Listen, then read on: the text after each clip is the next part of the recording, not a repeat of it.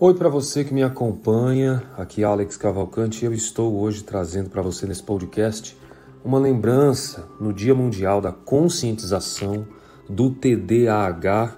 Eu quero explicar para você que a falta de informação tem sido um grande obstáculo para o diagnóstico desse transtorno, que é conhecido como transtorno de déficit de atenção e hiperatividade, o TDAH. Eu tenho falado aqui várias vezes sobre alguns transtornos que envolvem aspectos da fase infanto, que por sua vez vão gerar personalidades, e eu queria trazer para você algumas informações sobre o transtorno do déficit de atenção com hiperatividade, que é uma doença crônica que basicamente é, inclui aí uma dificuldade de atenção, uma impulsividade, uma hiperatividade. Em geral, pessoal, o TDAH começa na infância, mas é natural que ele persista na vida adulta e aí vai contribuindo com baixa autoestima, é, tanto na escola quanto no trabalho. Portadores vão tendo problemas de relacionamento, geralmente relacionamentos problemáticos, e hoje no Brasil, para você ter uma ideia, mais de 2 milhões de casos. Nesse que tem cura, é um tratamento que pode ajudar e que tem cura, é crônico, ele pode durar a vida inteira e, obviamente, requer um diagnóstico, um diagnóstico médico. Ah, uma das principais características que caracterizam o TDAH é um transtorno neurobiológico de causas genéticas caracterizado por sintomas como, por exemplo, a falta de atenção, como eu disse, a inquietação e a impulsividade. E geralmente nessa fase da infância a gente precisa diagnosticar, quebrar preconceitos para que de fato possa acontecer uma revolução de tratamento e não sintamos ou o paciente não sinta que a sua vida adulta está completamente comprometida pelo TDAH, que inclusive possui 18 sintomas. Você sabia que existem 18 sintomas divididos aí em três ou quatro grupos? Isso é muito importante para você perceber uma ideia de tratamento, tá? Eu quero trazer para você algumas informações uh, em vídeo para as pessoas que desejam compartilhar também. Agora, existe uma confusão que às vezes as pessoas perguntam, Alex, qual que é a diferença do TDA, ou seja, o transtorno de déficit de atenção, para o TDAH, que é o transtorno de déficit de atenção e hiperatividade. Na verdade, são síndromes que têm a característica principal o aspecto da desatenção, o aspecto da dificuldade de concentração. Já no caso do TDAH, o transtorno de hiperatividade, tem alguns dos seus sintomas que a gente chama associados. E aí a gente está falando do transtorno da questão comportamental predominantemente envolvida, tá? No imperativo impulsivo, ficar sempre mexendo os pés, mexendo as mãos, se contorcer quando está sentado, não consegue ficar sentado por muito tempo, opta por não brincar caso as atividades sejam mais calmas, e aí ficar falando por muito tempo, junto com todas essas questões que estão basicamente ligadas a esse movimento exacerbado. Então, é, acho que o tratamento ele pode ser caracterizadamente é, considerado na infância. É, muitas mães eu já atendi, conheço, muitas mães com dificuldade por causa de uma sessão de preconceitos enorme colocadas e muitas vezes por instituições como a própria escola, a família e outros meios sociais. Então é muito importante que esse transtorno de déficit de atenção e hiperatividade ele vá ao encontro dessa desatenção, dessa hiperatividade, dessa impulsividade, entendendo que essa, todos esses critérios clínicos vão dar um diagnóstico para tratamento, ok?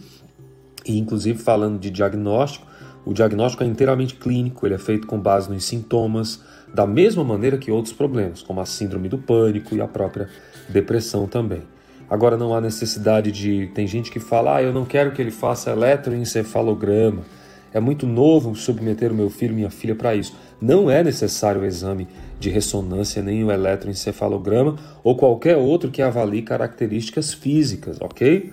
Importante você saber que esse tipo de diagnóstico ele é um diagnóstico que passeia no universo do psicoterapêutico mas esses exames de eletroencefalograma, o exame de magnético, ele não é necessário, tá? Ressonância magnética nesse sentido. Eu até respondo com isso a pergunta de uma seguidora que deixou basicamente essa informação para mim.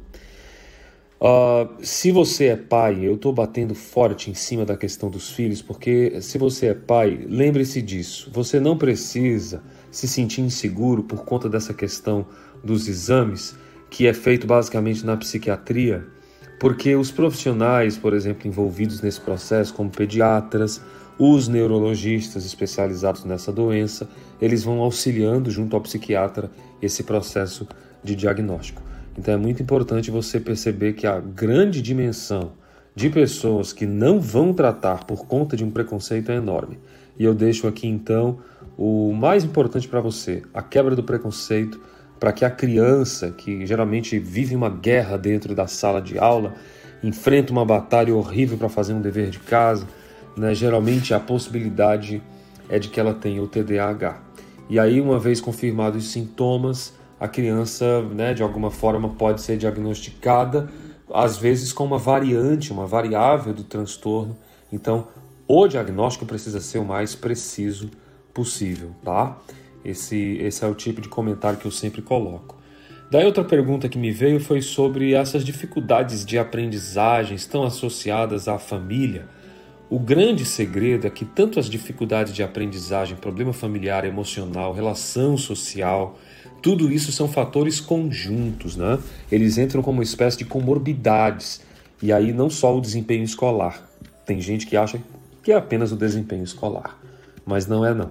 É, verifique dentro do seu filho, do seu ambiente, se você é adulto e sofre do transtorno, perceba se esses distúrbios eles estão ligados a divórcio, traumas de rejeição social.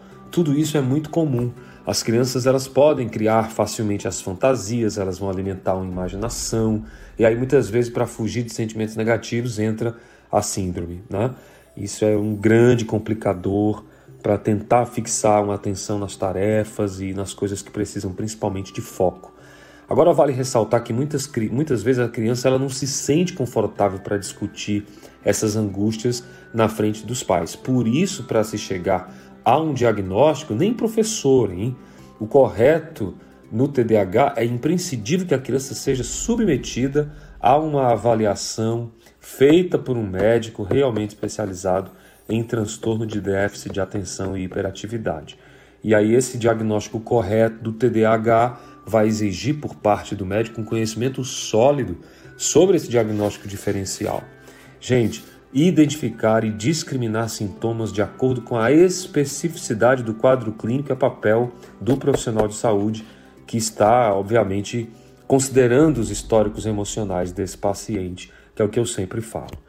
Aqui Alex Cavalcante trazendo do meu jeito, desse jeito que para você entender um pouquinho sobre como funciona nesse dia que é especial na conscientização do transtorno do déficit de atenção e hiperatividade, o TDAH. Mais uma vez, saúde, paz e bem para você. Compartilha, faz esse conhecimento chegar, que eu tenho certeza que você vai crescer muito com essas informações. Fique atento, fique atenta e lance mão do preconceito. Tratamento é coisa boa, é ciência para nós que vai nos ajudar a chegar lá, ok? Vamos em frente, juntos somos mais. A gente se vê no próximo episódio aqui de Mentoria Clínica, nesse podcast em neuropsicoterapia para você no nosso modelo de saúde neurobiopsicossocial. Paz e bem onde você estiver. A gente se vê. Até lá.